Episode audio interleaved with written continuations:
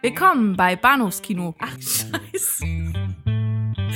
Willkommen bei Bahnhofskino mit Patrick Lohmeier und Daniel Gramsch.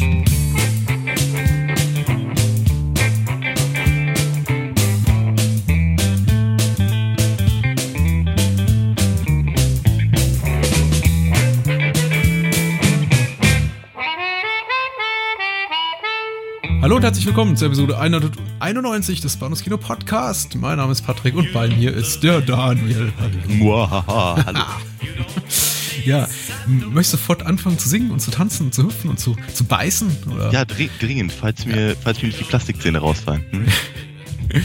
Ja, mit diesem smarten Wortwitz haben wir auch gleich die äh, Steilvorlage gelegt für äh, die Einführung derer solcher welcher Filme, über die wir heute Abend reden. Äh, zwei sind es an der Zahl, wie, wie meistens, möchte man meinen.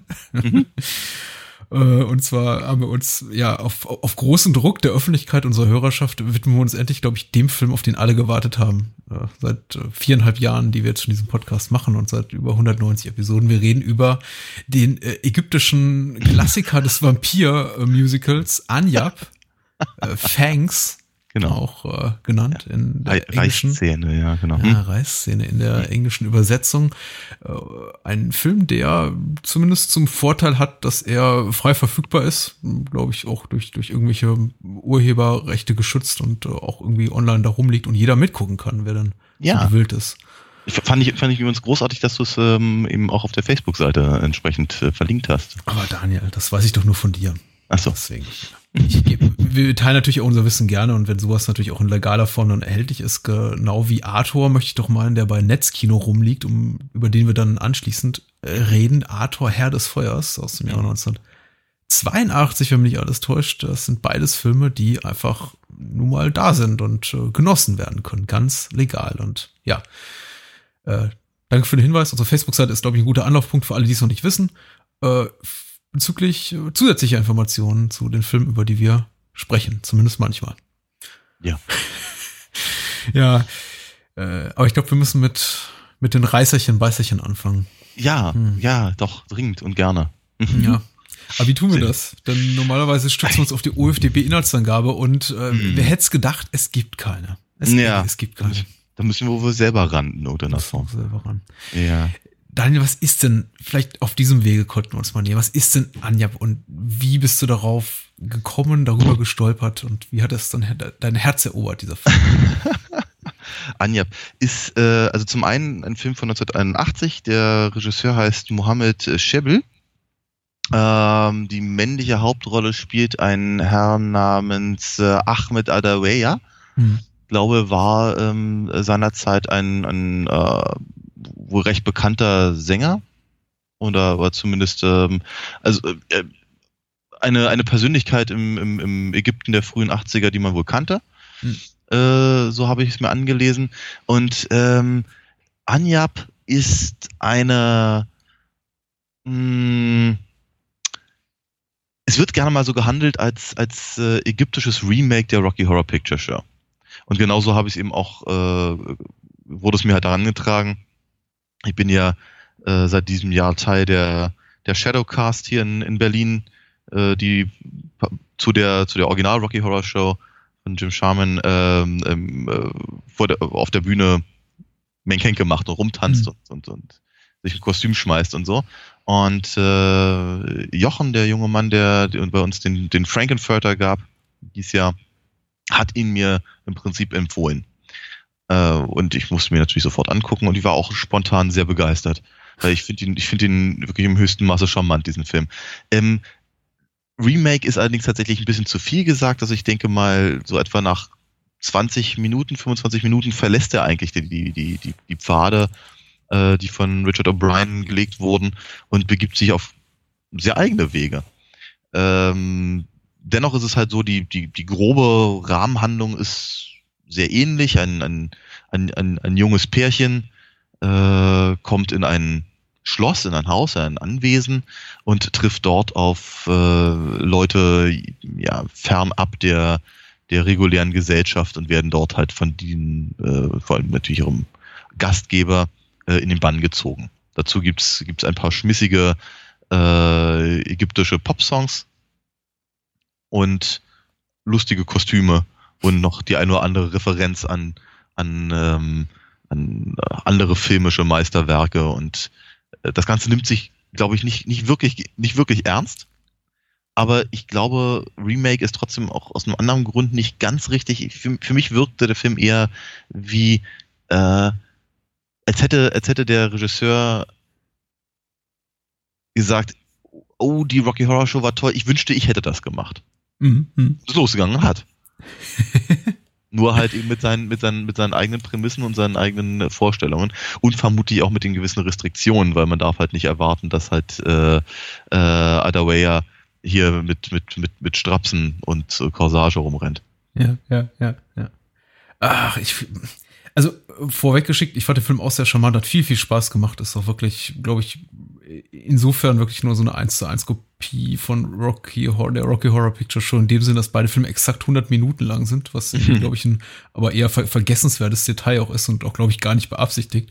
Ansonsten hast du natürlich völlig recht, da ver verlässt der Film so ein bisschen diese, dieses, die, diesem Pfad des, des Rocky Horror Plagiators, den er am Anfang einschlägt. Äh, darüber wird zu reden sein. Ich habe auf jeden Fall sehr, sehr viel denken müssen an äh, Remake, Remix, Rip-Off, diesen äh, mm. Dokumentarfilm von Cem Kaya, den ich ja mal, glaube ich, Anfang oder Mitte des Jahres empfohlen hatte, als auch kurzzeitig im, im, im Kino lief, der sich ja dreht über dieses äh, quasi türkische äh, Remix-Kino, dieses Yesikam, äh, in dem, in dessen Zuge irgendwie hundert oder gar tausend Filme von produziert wurden, die einfach nur bestehende Filmmotive einfach nahmen und ihren eigenen ja, Remix daraus, daraus machten. Und wir haben ja auch über bereits über so ein, so ein Produkt, ein filmisches Produkt auch schon mal geredet in unseren Anfangstagen, nämlich äh, Turkish Star Wars. Mhm. Und äh, auch Turkish Star, Star Wars oder äh, ich glaube, der Mann, der irgendwie die Welt trug, oder wie heißt er irgendwie? Ich weiß nicht mehr äh. genau die wortwörtliche Übersetzung, aber ja. ähnlich war es ja. Äh, hm.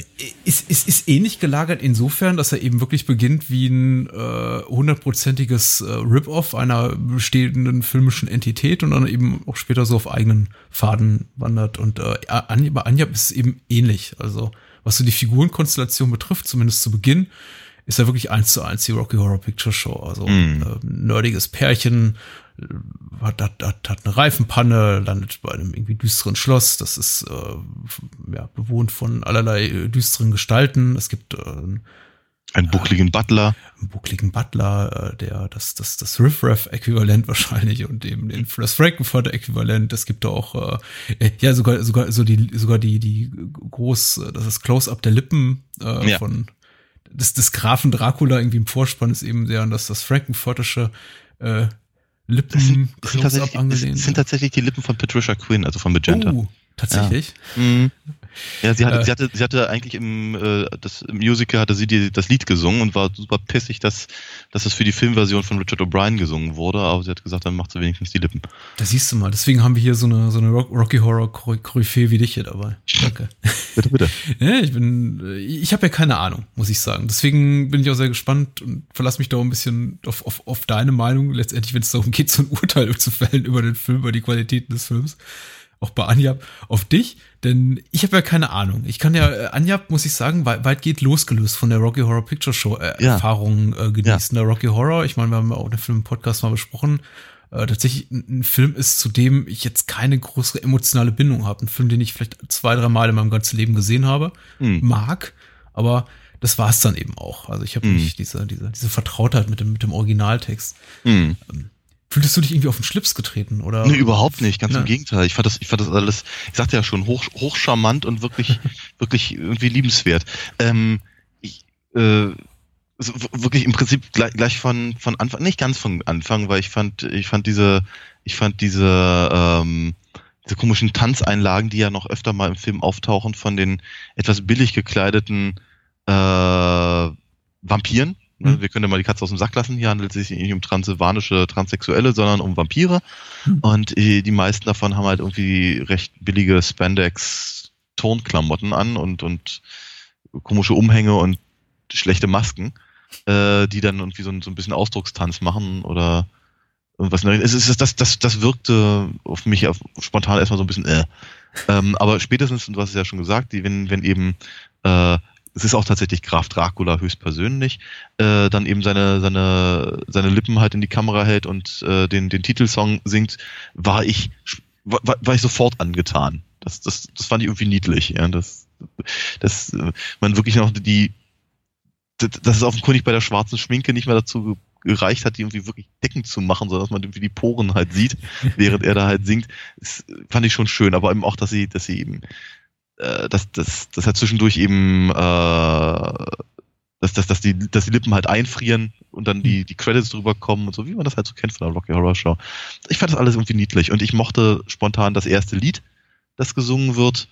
Äh, ich find, fand halt die, äh, wie heißen sie? Sie heißt Mona, er ist Ali. Genau, ja. Ali, Ali und Mona fand ich, äh, du sagtest gerade nerdig. Ich, ich weiß gar nicht. Ich finde ich find sie gar nicht so nerdig. Ich mochte sie beiden. Also vor allem Ali hat es mir irgendwie spontan angetan. Fand ihn sympathischer als Brad. Mhm. Und äh, wie hat die kleine, die kleine beschwingte äh, Tanznummer ist, ist, ist, äh, ist, ist süß und so und auch die ganzen, die ganzen Ideen, die sie halt haben mit offenkundig relativ geringem Budget, aber dennoch größtenteils sehr ausgefeilten Sets, ähm, fand ich dann eben auch sehr schön. Ich fand allerdings auch sehr gut, dass der Film irgendwann aufhört, ähm, die, die Rocky Horror Show äh, nachmachen zu wollen. Ach so, ach so, ich dachte, nein, nein, ich dachte, der, ich dachte der Satz endet hier. Vorbei. Nein, du meintest nicht. Klang so, ne? Nee, meinte äh, Ja, sehr schön. Ähm, ja, mich muss aufpassen, dass ich jetzt nicht irgendwie weiter jetzt so in dieselbe Kerbe schlage wie du und einfach nur das wiederhole, was du sagst. Aber mir ging es eben ähnlich und ich glaube, nerdig war jetzt gar nicht so negativ gefärbt gemeint, wie es jetzt gemeint habe. Ich glaube, ich habe mich immer noch gedanklich zu sehr da an, an die Rocky Horror Picture Show oder eben das mhm. relativ schnöselig, zumindest zu Beginn des Films gezeichnete Pärchen erinnert gefühlt. Aber tatsächlich haben die, sind die eigentlich ganz, ganz schnuckelig, muss man sagen. Und ja, also erobern so schon mein und dein Herz mit dem, diesem ersten Lied. Ich glaube, ich habe versucht, mir so die Lyrics so ein bisschen zu notieren, aber mhm. mein Gott, ich, ich spreche die Sprache nicht, aber die singen, mhm. glaube ich, immer Jeselem, Jeselem, was so viel heißt dann irgendwie wie also die, die schöne rosa Welt, in der wir leben, die besingen sieht, so sagen zumindest die Untertitel. Ja. Und äh, das ist schon irgendwie dann so hübsch, vor allem, wenn dann irgendwie auch nochmal so, so ein Herzchen, so ein äh, mhm. ja, ja. Äh, zeites Herzchen durchs Bild fliegt, ja. Ja, ja. Ähm, sehr schön. Also wirklich, ähm, wirklich eine, eine nette Nummer. Ich, muss ganz ehrlich sagen, ich, ich äh, hätte mir gewünscht, wenn sie, wenn sie diese Ebene vielleicht noch ein bisschen länger durchgezogen hätten. Sie haben ähm, mh, hm, also alles, was eben mit dieser, dieser Party los ist. Im Prinzip ist es ja wie gesagt, eine, eine ähnliche Konstellation. Die, die beiden sind äh, auf, dem, auf dem Weg ähm, äh, zu einer äh, Silvesterfeier und kommen, kommen in einen Sturm, haben einen Platten und müssen halt in dieses Haus. Ähm, und dort erfahren sie eben, dass ihr Gastgeber niemand Geringeres ist als, als Graf Dracula. äh, höchstpersönlich mit güdenen Stiefeln und Rüschenhemd. und ja, äh, genau, und auch, auch, auch die, also dann kommt, dann kommt eine etwas längere Tanznummer, die, sagen wir mal, an Qualität nicht unbedingt dem Time Warp äh, gerecht wird und für meine Verhältnisse auch ein bisschen zu lang dauert äh, bis dann halt endlich Adawea auftaucht. Habe ich das richtig ausgesprochen? Ich glaube, ja. Ja, ich glaube schon. Ja. Ähm, und eben den, den, den, den, den verführerischen Dracula gibt, dem man ihm auch durchaus abnimmt. Das fand ich irgendwie auch ziemlich cool, dass der Film überhaupt keine, also sich, sich, äh, es, ich, ich hatte so das Gefühl, er ist halt sehr, sehr ägyptisch für Anfang der 80er. und, und, und er ist, er ist, er, er, er will, also er ist, er ist irgendwie so auf, auf der einen Seite ist er sehr modern und ich glaube, er, ähm, ähm, er arbeitet eben auch sehr viel mit, mit all dem, was eben Anfang der 80er als, als modern äh, galt und, und, und äh, was ich, äh, Dracula hat einen Videorekorder offenkundig und so. Äh, immerhin, glaube ich, fünf Jahre früher als ich, also von daher. Ähm, und und äh, ich glaube, die Musik ist halt sehr poppig und ich denke halt, dass er sich sehr westlich gibt, alles in allem. Gleichzeitig ähm, versteckt er sich aber auch nicht hinter seinen, hinter seinen arabischen Wurzeln, wenn man so möchte. Und so ist es eben auch überhaupt nicht verwunderlich, dass dieser Dracula eben nicht unbedingt aussieht wie Christopher Lee oder sowas. Und das sieht ja so aus wie, wie, ja, ja, sieht ein bisschen aus wie, wie Tony Marshall in seinen besten Jahren in so einem ja, ja, ja, ja, bevor, Lametta-Sakko. Genau, ja. sehr 70er dann doch noch. Ähm, und äh, ja, dann haben wir, dann haben wir eine Dinner-Szene, die auch einige sehr, sehr schöne Sachen hat, wie ich finde. Ich glaube, meine, ich glaube tatsächlich meine liebste Szene des Films, weil sie, glaube ich, die, die, die größte Zahl an, an visuellen Gags innerhalb kürzester Zeit, also re relativ zum Rest des Films präsentiert. Da einige wirklich sehr, sehr schöne Momente drin, wo ich wirklich auch, auch lauthals loslachen musste. Ich habe ich weiß nicht, ob ob ob, es richtig so war oder nicht. Also wahrscheinlich war es richtig so, denn ich habe ein paar, ich glaube, ein, zwei Leute ärgern können. Ich habe den Film auf einer Zugfahrt geguckt und äh, mit, mit, mit Kopfhörern und äh, musste dann laut loslachen und meine, meine Mitfahrerin schielte immer so äh, von der rechten Seite nach links zu mir rüber und sah, was ich da guckte und äh, Menschen, die sich irgendwie selber Blut abzapfen und es dann dann schlürfen. Und was sie natürlich nicht vernahm äh, dabei war der das das das Geräusch einer einer sich öffnenden äh, und und ausgekippt werdenden Sprudelflasche dazu. Ja was ich auf der Tonspur was ich sehr, sehr schön fand oder? Auch mhm. der Moment glaube ich wo äh, einer der Vampire äh, Monas Hals anguckt, dann irgendwie so, so ein Fadenkreuz darüber gelegt wird. Ja. An die Und, Stelle, wo er gleich zubeißen wird, ist sehr, genau. sehr hübsch. Ja, ich, ich, ich, mochte, ich mochte auch, dass der eine Vampir aus seinem Glas durch seine, durch seine Bissmale am Hals trinkt. ein, ein Strohhalm ansetzt und dann da quasi durch ja. den Hals. Ja, das ist wie, das sind ein paar, paar, wirklich, paar wirklich niedliche Ideen, ja. Und man muss sagen, bis dahin steht der Film eigentlich, das sind so die ersten 40, 45 Minuten, von denen wir sprechen, so inhaltlich relativ auf eigenen Beinen. Ich meine, klar, die grundsätzliche Situation ist geklaut aus der Rocky Horror Picture Show, aber er nimmt relativ wenig Anleihen daran. Also er nimmt die grundsätzliche Figurenkonstellation, aber er entwickelt so auch sein, sein eigenes Tempo, seine eigene Erzählweise, er macht seine eigenen Witzchen, also es werden niemals eigentlich nur eins zu eins witzige Szenarien eigentlich so kopiert. Ich meine, klar, man lehnt sich ständig daran an, aber es ist jetzt, man, man merkt nicht so, dass irgendwie der Film auf Die und Verderb drauf aus ist, jetzt eine hundertprozentige Kopie äh, zu schaffen, sondern irgendwie auch, weiß ich, so, so mit, mit einigen Witz neue erzählerische Elemente da einzubauen, mit diese, diesen Erzähler, mhm. der den Film unterbricht und äh, moralisch äh, weiß nicht, mit dem erhobenen Zeigefinger und immer so ein bisschen altväterlich, altklug da erklärt, was gerade vor sich geht. Äh, ja. Nochmal die, die, die, die, die, das Leben von äh, Vlad Dracul äh, ja nacherzählt und auch irgendwie die Bedeutung von Bram Stokers äh, Roman für die äh, für die westliche Literatur mhm. und äh, das ist schon irgendwie so ganz lustig. Und ja, ich dann, meine, es ist natürlich, ja. ich meine, im, im, Prinzip, im Prinzip ist er natürlich da, weil, weil Charles halt da ist, aber er macht, er macht halt ein bisschen was anderes alles in mhm. einem. Ähm, genau, und was, was, was ich ihm auch sehr, sehr schön finde, ist, dass Dracula anfängt, auf einmal mit dem Erzähler zu reden. das ist auch eine, ja. eine, eine, eine, schöne Idee. Und dann, dann holt der äh, irgendwie so, so rund, rund, rund auf, auf halber Strecke holt der Film dann die, die, die Scores von, von Filmen, die nicht seine eigenen sind, mhm. aus der Konserve. Mhm. Und fängt an, äh, Henry Mancini und das, das Bond-Thema von Monty Norm zu verbraten. Morricone ja. habe ich mir notiert. Wendy Carlos, also Wendy Carlos genau. Score von, von Clockwork Orange. Ja, ja, ja. Und diese Geschichten zu erzählen aus dem, aus dem früheren Leben von Mona und Ali oder, weiß nicht, Rückblenden zu einer alternativen Realität, Querblenden, Seitwärtsblenden, wie man in Lost sagt. Ich weiß es nicht. Was ist das? Ich, also äh, ich, also ich, ich, ich glaube, es ist die sozialkritische Aussage des ja, Films. Die sozialkritische die, Aussage. Ja, die in, in der im, im Prinzip äh, mal klar gemacht wird, dass eben, dass, dass es Vampire ihm sehr wohl gibt hm. im, im richtigen Leben, auch wenn sie nicht unbedingt äh, Blutsauger in dem Sinne sind, sondern halt alle nur das Beste von einem wollen, nämlich das Geld. Weil in diesen, in, das ist ja fast, keine Ahnung, fast eine halbe Stunde lang, diese ganze Montage. Da. Es fühlt sich so an, ja. Ja, oder ist auch nur ein Viertel, aber es ist halt wirklich lang und vielleicht hätten auch drei davon gereicht, um den Punkt rüberzubringen, aber ne, es sind halt lauter, lauter kleine Szenen, in denen zumindest der Schauspieler von Ali ähm, irgendwelche Dienstleistungen in Anspruch nimmt. Ja. Und äh, der die Servicekraft ist halt jeweils der Schauspieler von dem Dracula. Ja der äh, wie ums Geld schachert oder ihm halt mehr abknöpfen will, als eigentlich angebracht wäre. Und offenkundig hat eben die, die Ali-Figur eben auch keine, keine Kohle.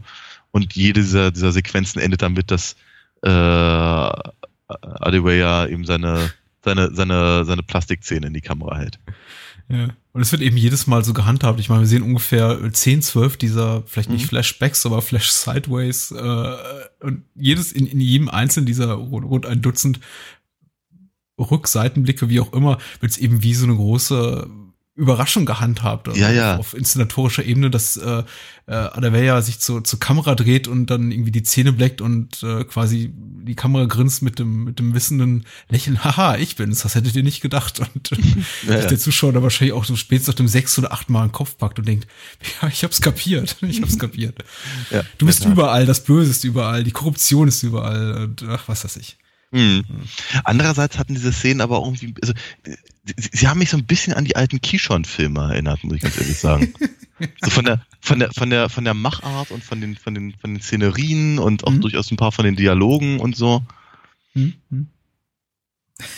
Ja, aber die Israel ist nicht weit weg, also von daher. Ja, ja, ist, ist schon richtig. Also irgendwie, ich, ich war ein bisschen irritiert davon, wie gesagt, dass der Film dann so, so, so viele Elemente irgendwie äh, visuell auf der Tonspur aus der Konserve holt, eben diese ganzen Scores wieder verbrut, verbrat, verbrietet, verbrotet, wie auch immer, äh, einfach wieder verwandt und äh, ja, wahrscheinlich nicht auf ganz legalem Wege. Ich glaube glaub nicht, dass dafür irgendwie die, die Herren Komponisten jemals Tantieme erhalten haben, unwahrscheinlich.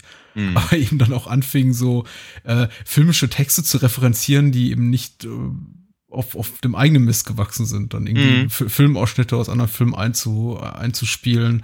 Mhm. Äh, Dracula führt seine Gäste Mona und Ali durch die Ahnengalerie. Das sind dann ähm, Christopher Lee, ich glaube. Mhm. Genau. Ich glaube, Klaus Kinski als Dracula. Ja, ja, ja Herzog-Verfilmung. Ja, ich meine, Sharon Tate war auch dabei. Kann aus, sogar sein. Äh, ja. ja. Sharon Tate dann in der späteren Vampirform aus äh, Fear des Vampire Killers. Mhm. Und das ist schon irgendwie so ganz lustig, muss ich sagen. Aber äh, da wird der Film dann eben auch so seinem, glaube ich, ein bisschen eher seinem Ruf als, ja, trashiges Rip-Off dann auch gerecht. Und äh, mhm. das fand ich dann eigentlich zu dem Moment, muss ich sagen, habe ich das nicht mehr gebraucht. Aber gut. Es, nicht, es war jetzt nicht ununterhaltsam. Und äh, ja, der Film wird, glaube ich, narrativ auch ein bisschen überambitioniert, ich weiß nicht. Also äh, die, die, die Handlung führt dann, läuft dann, läuft dann folgendermaßen, dass alles auf eine, eine, eine kleine Revolution, ein Aufstand unter der, unter der Belegschaft, unter der, äh, unter den Bediensteten des Grafen Dracula sich entwickelt und sie hm. irgendwie gegen ihn rebellieren und äh, dann am Ende irgendwie von Ali und Mona in dieser, dieser Rebellion unterstützt werden und mal unterbrochen durch einige Gesangs Gesangseinlagen, unter anderem auch ein, ein für, für diesen Film sehr, sehr offenherzigen Auftritt, das, äh, ja, weiß ich, wie nennt man es, Kompagnon, erste Hand, Nummer eins von Grafen Dracul, Dracula, ich glaube, Schalaf heißt er. Na, Scha das, das, das ist der, das ist der Bucklige. Ah, Schalaf ist der Bucklige, okay. Ja, ja. Der andere, der, der etwas, etwas, ja, dunkelhäutigere. Ja. Ähm, der, der sich da irgendwie hinter, unter der Dusche halt irgendwie ein, äh, ein bisschen bisschen äh, zeigen darf. Hm. Äh, ich habe nicht mitbekommen, dass der einen Namen gehabt hätte. Ja. Also, also ja. Aber ja, wie, wie ist so da, da, da, deine Haltung dazu, zu, zum, zum, zum großen Finale oder zu, irgendwie zum dritten Akt, wenn man es so nennen kann, des Films, wo der Film dann plötzlich ganz, weiß ich nicht, das, das, das ganz große, weiß ich nicht, gesellschaftskritische Fass aufmachen will und sagen will, hier, komm. Wir übertragen all das, was der Film uns gerade gezeigt hat, so diese kleinen Anekdötchen, das irgendwie, äh, weiß nicht, das, das, das, äh, der, der, der Unfähigkeit des einfachen Mannes, sich irgendwie gegen, weiß nicht, gesellschaftliche Strukturen und, und politische, weiß nicht, ach, keine Ahnung, gegen, mhm. gegen, die, gegen die Ungerechtigkeit des Lebens durchzusetzen, übertragen wir jetzt plötzlich auf die Filmhandlung. Mhm. Was, was ist so dein Eindruck davon?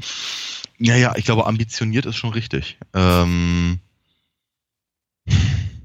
ich glaube, ich, ich glaube auch, er hätte mir, es hätte mir mehr Spaß gemacht, wenn er sich einfach weiter auf das äh, bezogen hätte, wo der angefangen hat. Eben, naja, hm. ein paar, ein paar, ein paar nette, ein paar nette Gesangsnummern und äh, ja, halt ihre, ihre, ihre kleine Gruselgeschichte. Ähm, ich muss mal ganz ehrlich sagen, also ich, ich, ich fand, also ganz, ah, das ist wirklich so wahnsinnig schwer. Ich glaube, auf der auf der äh, Figurenebene fand ich es eigentlich gar nicht so, so verkehrt. Ähm, also gerade gerade was eben hier äh, Shalaf an anging, ja der der arme Bucklige, weil er es eben ja sagen wir nur nur dem Äußeren nach hat die die Riffraff Figur, sondern eigentlich ist ja ist ja sonst äh, ja der der klassische Igor in solchen in solchen Monsterfilmen, der irgendwie ja rumgeschubst wird und, und, und sonst wie äh, misshandelt und die ganze Zeit mit der, mit der, mit der großen, einer großen äh, Kugel am Bein durch die Gegend schlurfen muss und so. Ähm, da fand ich es schon irgendwie ganz, ganz, ganz nett, dass der ja, sich im Prinzip aus diesem Joch da befreien, von diesem Joch befreien darf am Ende. Soweit würde ich das halt, glaube ich, schon sagen wollen. Ähm, ansonsten ist es natürlich schon so, dass der Film sich selber ein bisschen verzettelt. Hm. Ja weil er, weil er eigentlich, weil er eigentlich nicht die, nicht die Kapazität hat, um, um, um, um diese Geschichte zu erzählen. Ähm, bietet dafür aber auch äh, genug Raum, so in den letzten 15, 20 Minuten für einige sehr schön getrickste Szenen. Also ohne jetzt äh, das, das äh, zu hart an den Film rangehen zu wollen. Denn offensichtlich hat man auch mit sehr, sehr begrenzten Ressourcen dort gearbeitet. Aber äh, der Film hat zumindest für mich bis so Minute 80 nicht das wirklich, äh, nicht wirklich die Erwartungshaltung meinerseits geschaffen, oh, jetzt kommen da noch irgendwie ein paar, paar tolle Effektszenen oder ein paar tolle auch, auch Stuntsequenzen. Aber der mhm. Film bietet einige davon. Also wir ja. haben erstmal diesen dieses, äh, dieses äh, an der Wand hochklettern des Grafen Dracula, was oh ja, recht schön, schön wirklich schön auf, gemacht ist. Ja. Auf jeden Fall. Ich meine, es sieht, es sieht tatsächlich so ein bisschen aus, wie wenn man, wie wenn eine, wenn eine Fledermaus versucht zu klettern oder aber äh, zu laufen ehrlicherweise. Der, der, der, Film macht eben immer eine Sache und das ist irgendwie auch so, so, so ein Stilmittel, ob das jetzt, weiß ich nicht, filmemacherischer Inkompetenz geschuldet ist oder bewusst so eingesetzt ist, darüber will ich gar nicht spekulieren, aber der Film macht sich eben so, macht es eben immer so, dass wenn er zu, zu uh, Close-Ups uh, der Gesichter der, der handelnden Figuren schneidet, diese eben immer völlig unbeweglich äh, fast irgendwie äh, starr, in, in, äh, starr zu sehen sind, vor allem überwiegend schwarzem Hintergrund. Also jetzt, wenn mhm. sie sich irgendwie in, in Bewegung befinden, gerade tanzen oder äh, eine Mauer hochklettern, äh, kommt dann, sieht man eben den, den ganzen Körper in der Totale und beim Schnitt aufs Gesicht sieht man dann quasi nur, weiß ich nicht, den, den, den Kopf von einer, von einer schwarzen Leinwand und der Darsteller sagt ab irgendwas was oft noch nicht mal zu dem passt, was auf der Tonspur dann zu hören ist. Und das, das irritiert immer so ein bisschen. Also wir sehen dann zum Beispiel Dracula, wie er die Wand hochklettert, was wahrscheinlich, äh, oder die Wand so halb hoch fliegt, hochsteigt, er schwebt äh, wahrscheinlich auch für ihn nicht ganz körperlich unanstrengend. Und dann wiederum Schnitt zu dem fast ausdruckslosen Gesicht des Darstellers. Mm. Der dann aber einfach nur irgendwie nur so ins Leere starrt dabei. Ja. Ähm, etwas merkwürdig, aber ich weiß nicht, irgendwie auch so ein, so ein verschrobenes, skurriles Stilmittel auch des Films, dann, dass man sich dann irgendwie auch gewöhnt und dass man auch, ich möchte nicht sagen, zu schätzen, aber vielleicht so zu, zu mögen lernt. Ja. Äh, ja, und einige andere Effekte sind dann auch sehr schön. Also die, die, ich muss sagen, der, der, der Einsturz des Schlosses und Achtung, böser Spoiler, dass das Böse verliert, das sagt der Erzähler nochmal am Ende, dass äh, das Gute muss das Böse immer besiegen. Äh, das Schloss stürzt ein, das Graf Dracula und äh, er, er, darf schmelzen. Mhm.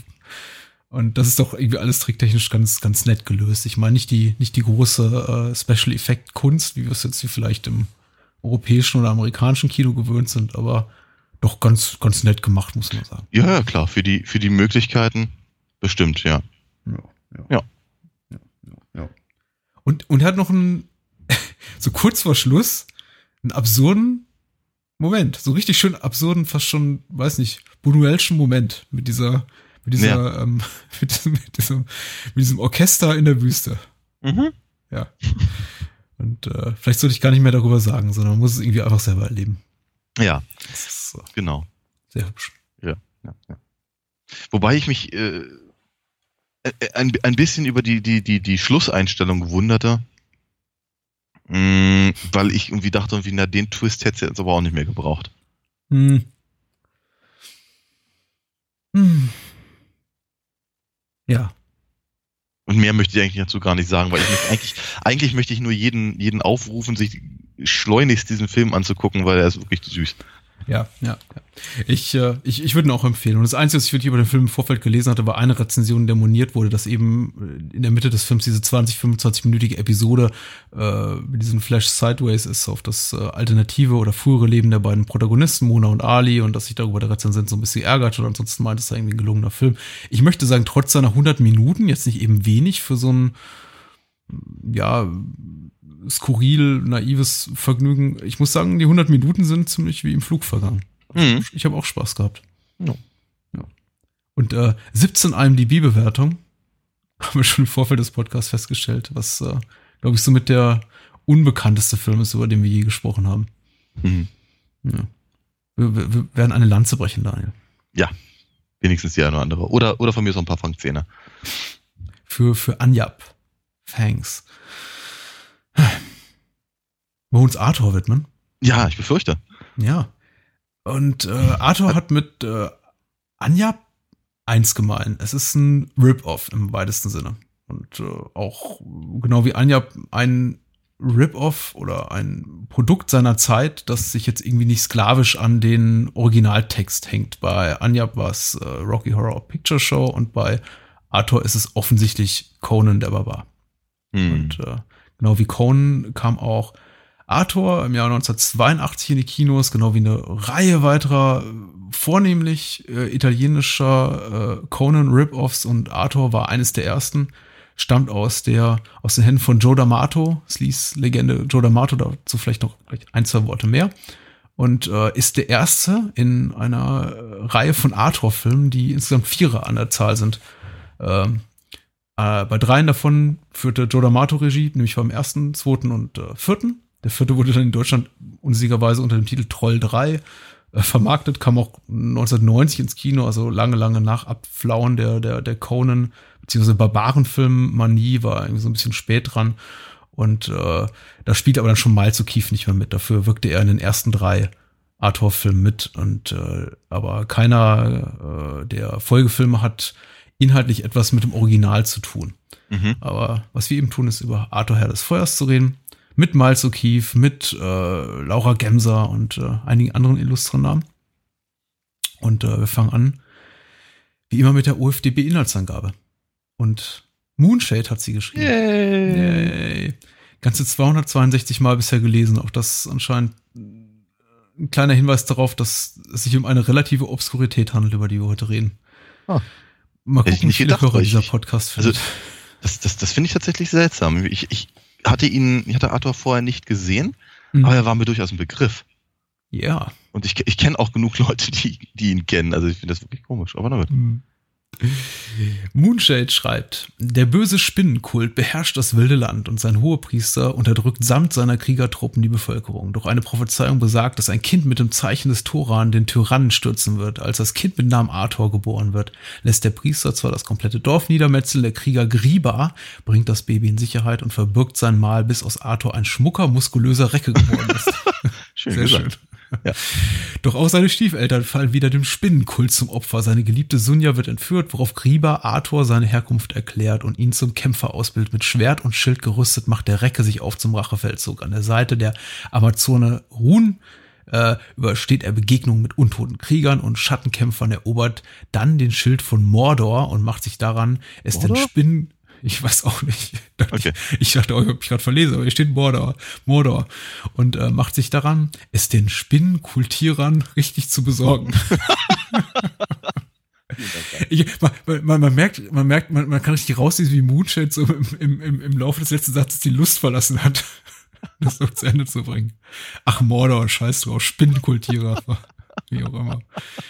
Ähm, oh. Aber ich finde die Inhaltsangabe insofern schon mal ganz schön und charmant, als dass sie den Film in seiner Nacherzählung ungefähr zehnmal pompöser und gewaltiger ja. und großartiger wirken lässt, als er wirklich ist. Ja. Denn Arthur, Herr des Feuers, äh, Arthur Linfincibile ist so ein, eher, eher so ein Film der kleinen Freunde, möchte ich mal sagen. ja. Ja. Gut. Ähm, Conan der Barbar war eine dicke Nummer. Muss die Italiener Fall. auch machen. Einer Ja. von den Filmen hieß Arthur. Daniel, ähm, Ja. wir haben den Film beide zum ersten Mal geguckt. Ich hatte jetzt das Vergnügen, ihn im, im Kino zu sehen auf 35 Millimeter. Das wird zum Teil der Freude beigetragen haben, die ich dabei hatte beim, beim Filme gucken. Aber Aha. hast ihn jetzt gesehen in, in nicht ganz so glamouröser Form. Was Nein, ist dein Eindruck? Ähm, nett, tatsächlich. Ja. Also ich glaube, von, von, von all diesen, von all diesen äh, Rip-Offs und, und, und barbaren Filmen, die es halt dann ja damals so gab, und wir hatten ja auch lang und breit und dreckig über bei den Varian Brothers drüber gesprochen, Mhm. äh, wie, wie, wie wenig mich das eigentlich damals auch interessiert hat, obwohl ich halt so ein Fantasy-Leser war, war, ich glaube, das mit, mit einer der, der interessanteren Ausflüge. Ähm, nun muss man natürlich allerdings auch ganz ehrlich sagen, ich meine, die Italiener haben ja auch ganz viel andere Filme, also Sandal- Sandalenfilme und Historienfilme äh, gemacht, die eigentlich sowieso schon in so eine Richtung gegangen sind, nur dass die, keine Ahnung, eben die, die Rüstungen halt nicht ganz so römisch aussahen oder sowas. ja, ja. Äh, von daher habe ich schon das Gefühl, dass die, die Macher da wussten schon ziemlich genau, was sie da tun. Und das merkt man dem Film auch deutlich an. Das geringe Budget merkt man ihm auch an. Ähm, ich finde halt äh, einige Sachen wirklich sehr sympathisch. Unter anderem, dass halt der äh, Hauptdarsteller nicht, dass, dass der zwar durchtrainiert ist und, und, und äh, auch durchaus muskulös, aber eben nicht so ein, so ein, so ein aufgepumpter Bulle, wie man es ja gerne mal gemacht hat und wie ins, ins nächste Fitnessstudio gegangen und irgendwie den erstbesten Bruno da ver verpflichtet. Schwert in die Hand gegeben, gesagt, grunz mal los, dann war's das. äh, und der, der, der- junge Mann hier, der, Miles O'Keefe. ja, Entschuldigung, ich kann mir den Namen nicht merken, aber auf jeden Fall, also Miles, ähm, versucht ja tatsächlich wenigstens zu Schauspielern. Ja. Versuch macht Kluft. Ne? Also, ja, ja, ja. Es so. es ist, ein, es ist ein, äh, aber ja, ich weiß nicht, ich würde es nicht so runterspielen. Also dieses, dieses körperliche ist, ich meine, das, das hat er schon inne. Du hast, du hast vollkommen recht. Er ist jetzt irgendwie kein, kein, kein Steroidmonster, wie, wie es jetzt Schwarzenegger war oder irgendwie ein Stallone ein paar Jahre später. Aber Mhm. er ist äh, schon, ich glaube, nicht zuletzt aufgrund auch der Tatsache gecastet worden, dass er eben ein Jahr vorher in, in, in einer Tarzan-Verfilmung auch eine gute Figur abgab. Und er ist schon sehr, sehr wohl proportionierter Mensch, eben nur gestraft mit einer sehr undankbaren Frisur. Ja, ja, sagen. die Frisur ist jetzt nicht so das Allerschönste. Vielleicht, vielleicht war das einfach so die Zeit. Vielleicht war das einfach so die Zeit. Ja, keine Ähm. Ahnung. Nee, aber ganz, ganz ehrlich, ich finde, ich, muss mal ganz ehrlich sagen, der, der, der Plot ist ja dann wirklich, wie soll ich sagen, spinnwebdünn. Mhm. Ja, ähm, und ähm, im Prinzip eine, eine, eine, eine Aneinanderreihung von, von Szenen, die sie, glaube ich, einfach gerne machen wollten. Und das ist okay in irgendeiner Form, weil sie, weil die Szenen gut funktionieren. Mhm. Weil die Schauspieler gut funktionieren, weil das Setting gut funktioniert, die Kostüme funktionieren gut, die, die, die ja sehr dünn gesäten Action-Szenen funktionieren aber auch gut. Auch durchaus, wie, wie, die, wie die Charaktere miteinander umgehen. Ein bisschen seltsam finde ich die, finde ich diese ganze ähm, äh, ich, ich, ich, ich liebe dich, aber du bist meine Schwester. Ach nee, doch nicht. Na Mensch, lass uns heiraten, Nummer, ganz am Anfang. Ähm, sel sel sel seltsamer, äh, äh, wie sagen, sel seltsame Ausflüchte, um Inzest zu legalisieren in dieser Welt, habe ich so das Gefühl. Aber ähm, ich, ich, ich glaube, ich glaube, mein, mein, wenn ich ein Problem mit dem Film habe, dann eigentlich nur Folgendes. Mit all den Möglichkeiten, die sie hatten, und das sind ja offenkundig nicht gerade wenige, und auch den, den, den Fähigkeiten, die die Leute da hatten, hätte ich gewünscht, dass sie einen Film gemacht hätten, bei dem ich das Gefühl habe, dass sie ihn machen wollten. Weil, wie gesagt, die Szenen, ja, bitte gerne. Das glaube ich sofort. Ich wünschte einfach, dass der Film einen Grund hätte, warum er da ist. Außer, aus, außer, außer, außer Geld machen, weil Conan so erfolgreich war. Mhm. Na, einfach, einfach, ist ja ganz ehrlich, auch, auch weißt du, wenn, wenn, wenn, wenn du mich mit Geld beschmeißen würdest und, und mir sagen würdest, du, keine Ahnung, irgendein, irgendein Film der letzten Jahre war super erfolgreich, sowas müssen wir auch machen. Und es wäre auch durchaus was, keine Ahnung, Genre, was mir gefallen hätte oder ein Film, der mir gefallen hätte, dann würde ich mir aber Hölle Mühe geben, daraus etwas zu machen, was, also, was, was, was mir am Herzen liegt. Ja. Ja. Kannst du ja. verstehen, was ich meine? Ja, ich verstehe, was du meinst. Meine Erwartungshaltung bei Joe D'Amato, ich habe irgendwie das, das Glück oder Unglück, wie man es auch nimmt, jetzt auch schon einige Filme von ihm gesehen zu haben. Und da ist eigentlich meine Erwartungsgehaltung nicht, nicht gering. Ich möchte nicht sagen, dass sie niedrig ist. Also ich erwarte schon irgendwie was, was, was Schmuckes zu sehen. Aber ich, ich ich glaube, ich weiß mittlerweile ungefähr, was mich da erwartet, wenn ich einen Joe D'Amato-Film sehe. Und er ist eben jemand, der immer, schon immer sehr, sehr, sehr, sehr vom, vom kommerziellen Interessen getriebener Auftragsarbeiter gewesen, der eben auch immer gerade so inhaltlich, was seine Filme betrifft, in die Kerbe schlägt, die eben gerade in ist. Äh, wenn Softsex-Erotik in ist, macht er Softsex-Filme, macht er irgendwie äh, Black Emanuel. Und wenn irgendwie Kannibalenfilme in sind, macht er äh, so sowas wie, äh, weiß ich nicht, äh, äh, Man-Eater, der Mensch Menschenfresser da, Anthropophagus, da irgendwie einer der, einer der verbotensten Filme überhaupt in Deutschland lange Zeit gewesen. Und wenn beides endet, Softsex und Kannibal, macht er sowas wie Emanuel nackt unter Kannibalen. Mhm. Und äh, ich meine, so sieht ab seine ganze Filmografie aus. Mhm. Und äh, insofern äh, habe ich, glaube ich, nicht so viel anderes erwartet als, als das, was ich da bekommen habe. Ich, ich, ich, ich gebe dir aber recht. Ich glaube, man hätte natürlich auch noch ein bisschen mehr daraus machen können. Vor allem, wenn man eben sieht, dass hinter den Kulissen so jemand wie äh, Michele Soavi, über den ich jetzt nicht so viel reden möchte, vielleicht bei anderer Gelegenheit, weil wir werden sicher nochmal über ihn reden, am Drehbuch mitgewirkt hat, der sehr, sehr unglaublich talentierter Autor und, und Regisseur ist.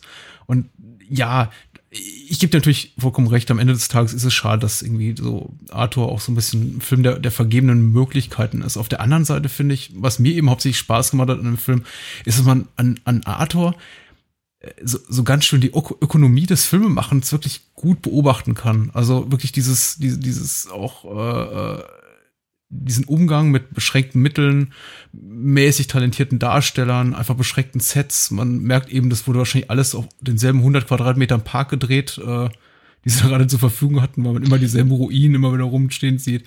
Man sieht auch, wie wie jetzt auf der Erzählebene, wie, wie, wie der Film die ein oder andere weiß ich, einen oder anderen einen Bogen macht und irgendwie eine Runde läuft, einfach nur mal um die Zeit so ein bisschen zu dehnen, wie die Schauspieler ihre Dialoge strecken, wie einfach mal irgendwie der kleine Bär, das, der, der Sidekick von Arthur so 10, 20 Sekunden unmotiviert durchs Bild läuft, um einfach irgendwie noch eine halbe Minute zu füllen. Übrigens, äh, übrigens ein, ein, ein, eine wirklich komische Figur, ohne, ohne großen Sinn und mit sehr, sehr seltsamen Geräuschen. ja, hübsch, ne? Also, ich, wusste, ich wusste nicht, dass Bären so klingen. Ja, aber nicht, nicht also, oder? Ist der nicht? Ja. ja, ja. Ach Gott, der kleine Bär. Ist der nicht? Oh Gott. Ich ja, weiß nicht. Ich, Na gut. Ja, hm? ich, ja, ja, also im, im, in dem Kino, in dem ich saß, äh, hat er immer zu kollektiven Oh aufgeführt. Okay. Ja. Also alle, alle liebten den Bären. Aber du hast natürlich auch recht, das ist tatsächlich, glaube ich, auch wirklich nur ein erzählerisches Mittel. Nicht nur einfach, um, um Laufzeit zu füllen, sondern auch, auch ein bisschen an die potenzielle Zielgruppe junger Menschen, sehr junger Menschen, sehr junger Zuschauer anzubiedern. Denn wir sollten vielleicht nicht unerwähnt lassen, wir haben jetzt über Joe D'Amato immer so gesprochen, ein bisschen als, als der Sleaze-Regisseur überhaupt.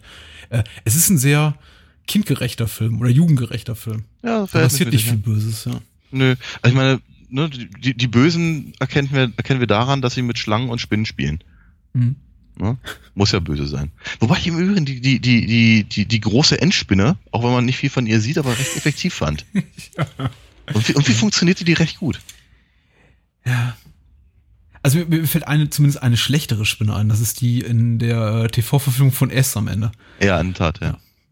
Und ja. Ähm, ja, man sieht nur, man sieht nur die, die vier ihrer acht Beine, aber das muss auch reichen eben. Jojo. Ja. Oh. Ja, es ist du, ich habe ja nicht den Herrn der Ringe erwartet. Ne? Ja, ja, ich. wirklich. Aber, äh, aber was ich, was ich erwarte, deswegen habe ich es auch, glaube ich, so formuliert. Einfach, äh, äh, äh, einfach ein bisschen mehr, ein bisschen mehr ähm, Freude daran, das zu mhm. machen. Eben nicht, eben, also, selbst bei einer Auftragsarbeit kannst du doch, kannst du doch trotzdem ähm, da dein Herzblut reinstecken. Und selbst bei, ja. selbst bei einer Auftragsarbeit, die irgendwie, keine Ahnung, nur drei Wochen Drehzeit oder sowas hat. Muss doch gehen. Ja, ja, glaube ich schon. Aber wie gesagt, also ich finde, also der, der, Film ist eben, legt seine, seine Schwächen oder seine Defizite so, so offenbar offen, dass ich nicht, ihm nicht wirklich böse sein kann. Ich finde auch, ich glaube, das hast du vielleicht ich weiß nicht, ob du das damit gemeint hast, als du gesagt hast, Miles O'Keefe macht seine Sache gut und man sieht da irgendwie so ein bisschen schauspielerische Ambition.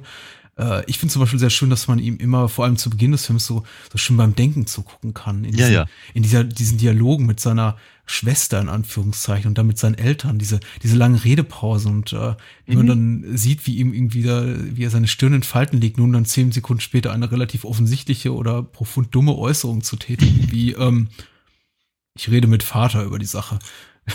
Als er zum Beispiel gerade an seine Schwester ran will und die sagt, nein, Bruder, wir dürfen nicht, wir sind doch Geschwister. Und äh, Ja. ungefähr fünf bis zehn Sekunden vergehen. Und er dann sagt so, hm, ich kläre das mit Vater. Und äh, der Vater natürlich auch so eine ganz interessante Figur ist, die immer unglaublich begeistert ist über, über Ja, alles, was so komische- macht, ja. ja. Ja.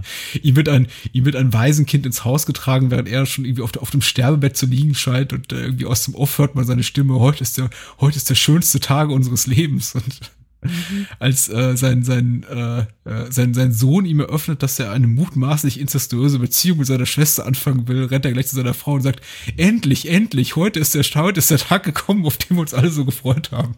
Ja, ja. Das ist, äh, ist schon schön, ist schon schön.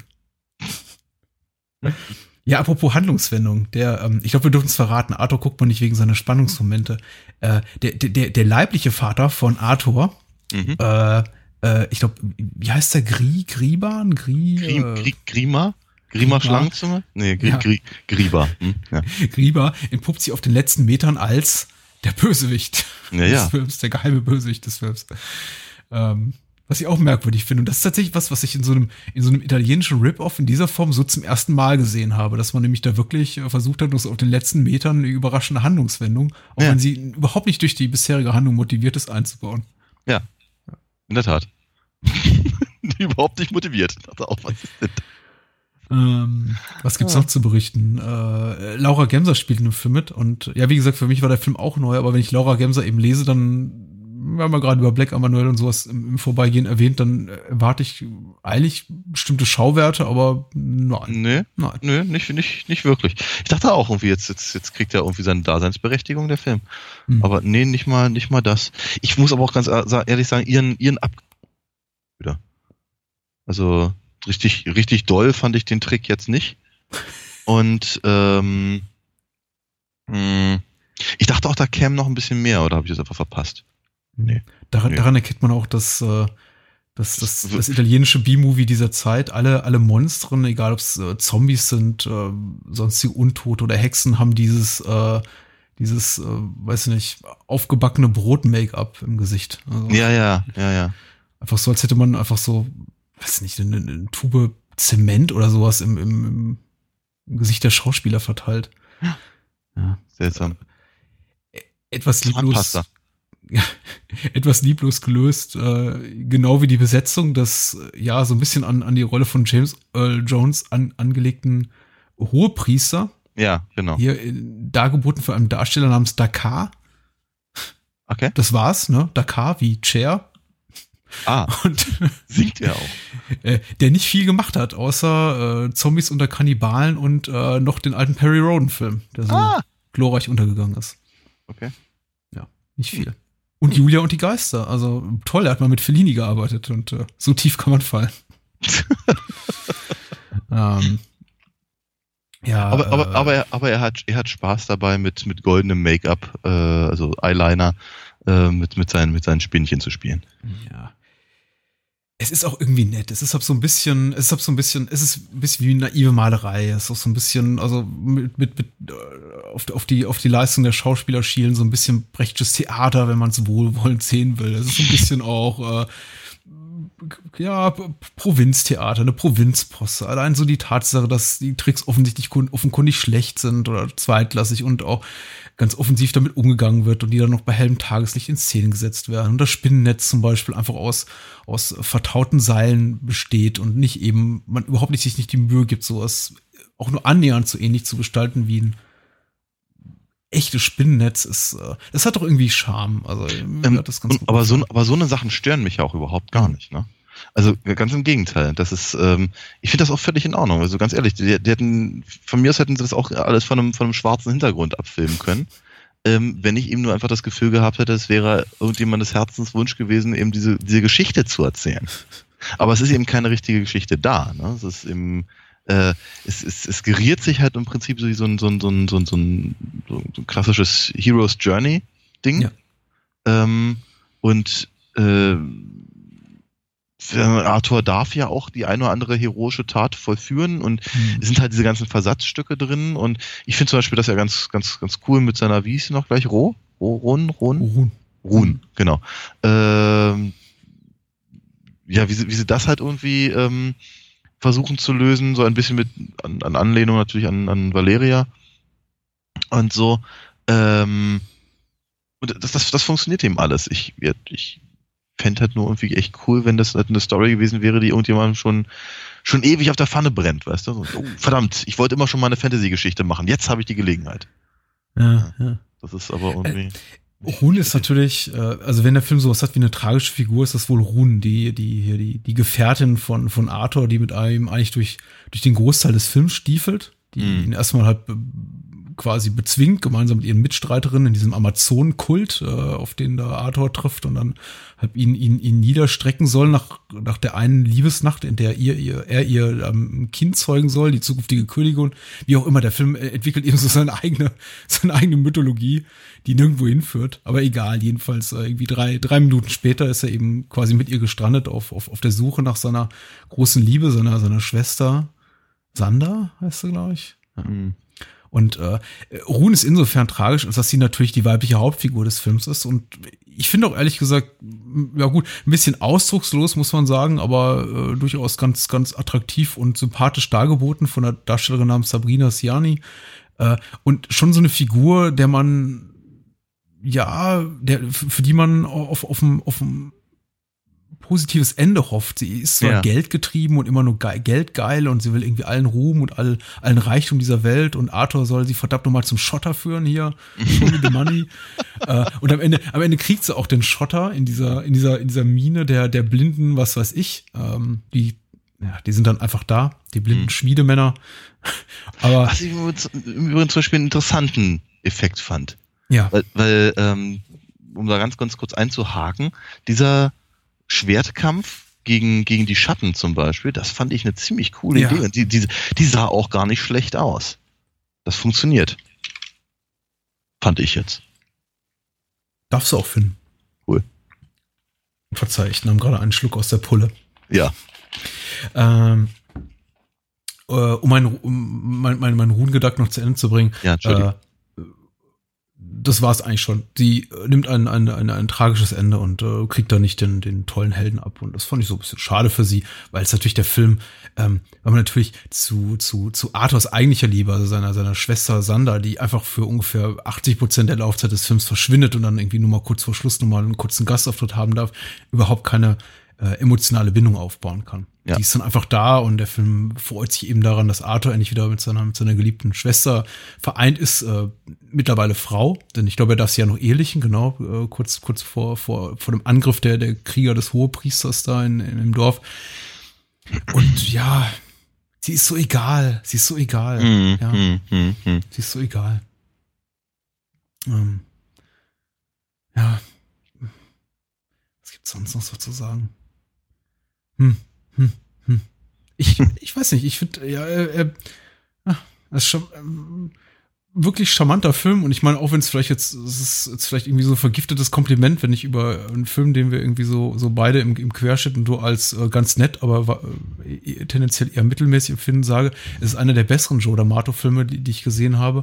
Ich muss mhm. tatsächlich sagen, äh, jetzt so auch, auch nochmal durch die Seherfahrung auf, auf einer großen Leinwand und mhm. irgendwie mit einem empfänglichen Publikum findet man schon Dinge darin, die, die, die Freude machen. Und für ja. mich war es eben, das haben eben einige anders gesehen und deren Meinung will ich jetzt hier nicht zitieren, weil ich auch keine irgendwie, weiß nicht, ich da irgendwie da nicht dranhängen möchte. Aber für mich war irgendwie so wirklich das, das Schönste wirklich daran, so zu sehen, die, die Ökonomie des Filmemachens. Einfach dieses, diesen Umgang mit sehr begrenzten Mitteln und äh, ja. äh, du hast recht, man hätte vielleicht noch ein bisschen mehr daraus machen können, aber auch nicht so viel mehr. Denn ich meine, wenn du dann nur so eine so eine Ruinenanlage hast in irgendeinem Park. Pff, auch, wie, auch das, du, mir, mir ist das gar nicht mal so unangenehm aufgefallen. Weißt du? Mhm. Ich fand das okay. Ich fand das absolut in Ordnung. Ich meine, ganz ehrlich, die haben, haben da genug Natur rumzustehen und, und vielleicht irgendwie noch eine, noch eine, noch irgendwie eine, eine, eine Höhle irgendwie, ich weiß nicht, ob sie die gefunden haben oder ob sie die in den Studios aufgebaut haben oder so. Hm. Aber das funktioniert für mich alles. Damit habe ich keine Probleme. Ich habe ich, ich, ich hab auch nicht erwartet, dass da jetzt irgendwie, keine Ahnung, Elfenvolk und Zwergengetier und, und, und, und welche Drachen oder sowas auftauchen. Nö, nö. Ist schon okay so. Ich finde das absolut in Ordnung.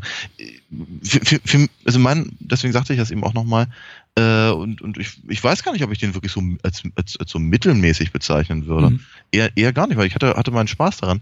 Ähm, wie hat mein Kritikpunkt bezieht sich ausschließlich, glaube ich, in der Inten auf die Intention.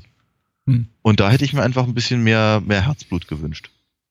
Weil ich glaube, dass die, ich glaube tatsächlich, dass ein Großteil der Schauspieler durchaus mit diesem Herzblut da rangegangen sind. Ja. Ich glaube, das kann man, das kann man durchaus da sehen, wenn die, die spielen sich da wirklich echt teilweise die, die Seele aus dem Leib. Hm. Also äh, gerade zum Beispiel der, der, der sehr ähm, eu euphorische Farmer da. Der, der, der Ziehvater und so. Ah, okay, okay. Ja. Der, der, ich glaube auch keinen Namen hat im Film, außer Vater. Ja. Ja. Genau.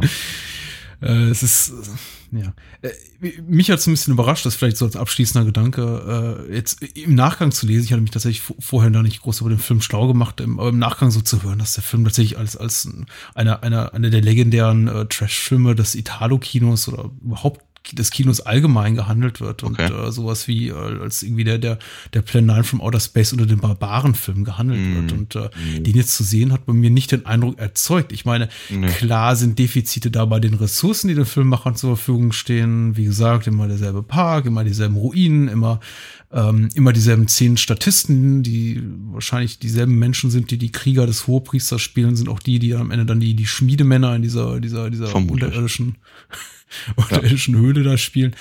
Aber ja, man kann dem Film eben auch nicht wirklich böse sein. Und zumindest in den, in den Schlüsselrollen, also in der Rolle von, von Arthur mit Miles O'Keefe und Ruhm mit Sabrina Siani und Laura Gemser eben als, als Hexe und ist der Film tatsächlich gut besetzt. Das ist Ja. jetzt, es sind keine Shakespeare-Darsteller, aber die machen ihren Job ordentlich. Ja.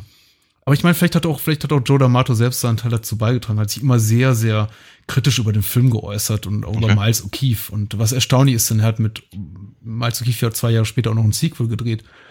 Ähm, und immer darüber, darüber gelästert, wie, wie untalentiert er ist. Und er meinte, äh, Miles O'Keefe sei durch seinen, seinen Hintergrund als, als Bodybuilder körperlich dermaßen gebraucht und steif, dass er irgendwie keine einzige der, der, der Schwertkampfszenen hätte selber äh, ausführen können.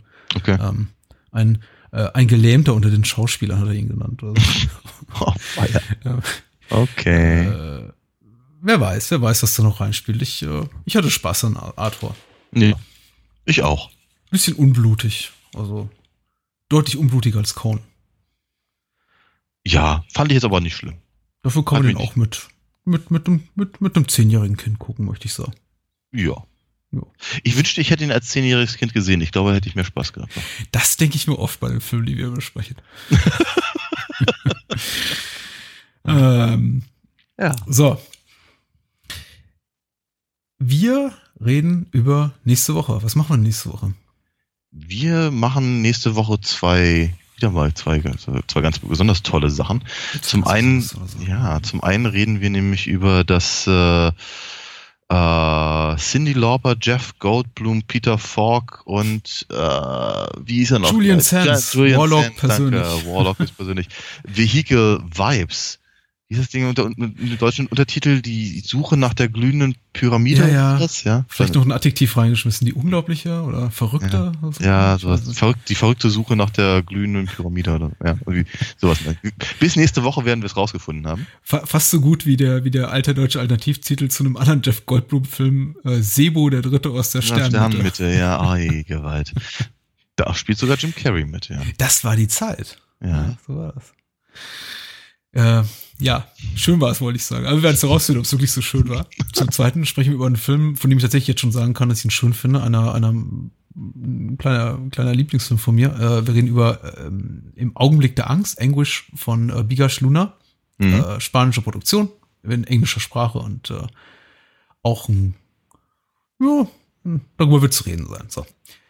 Ähm, Und äh, ich versuche jetzt mit Hilfe einer, einer, einer umfassenden Abmoderation noch irgendwie wenigstens die Stunde zu knacken, denn das scheint mit so unseren allerersten Episoden eine, eine der kürzesten Podcasts überhaupt zu Oh. sein, die wir gemacht haben.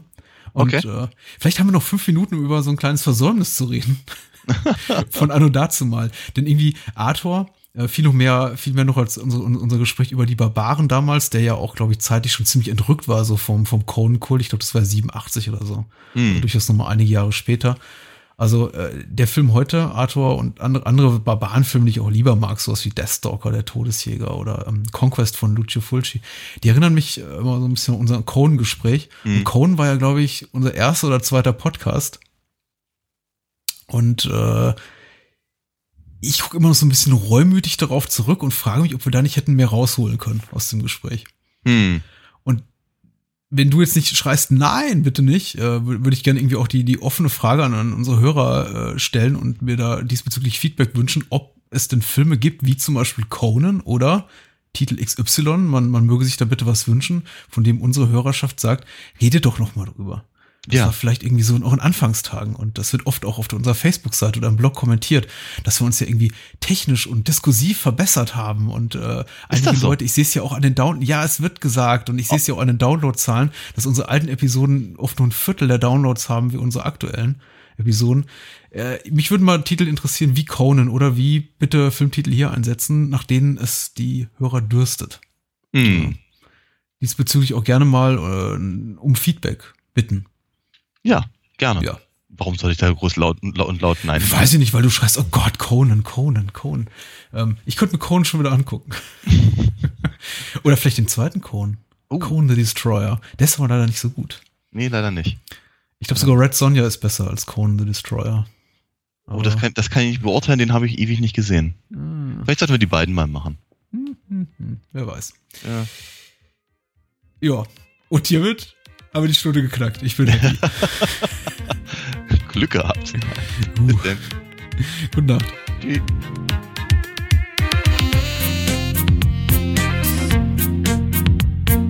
Das war Bahnhofskino mit Patrick Lohmeier und Daniel Gramsch. Besucht uns unter bahnhofskino.com und schickt Feedback und Filmwünsche als E-Mail an patrick@bahnhofskino.com. Bei Facebook, Twitter, iTunes, Stitcher und über alle bekannten Podcast-Apps sind wir natürlich auch zu finden. Unter alinafox.de könnt ihr Daniels Comics lesen und bestellen. Alina Fox Hörspiele sind übrigens bei Amazon, Audiamo und überall dort erhältlich, wo es etwas auf die Ohren gibt. Natürlich auch im gut sortierten Einzelhandel. Vielen Dank fürs Zuhören und adios.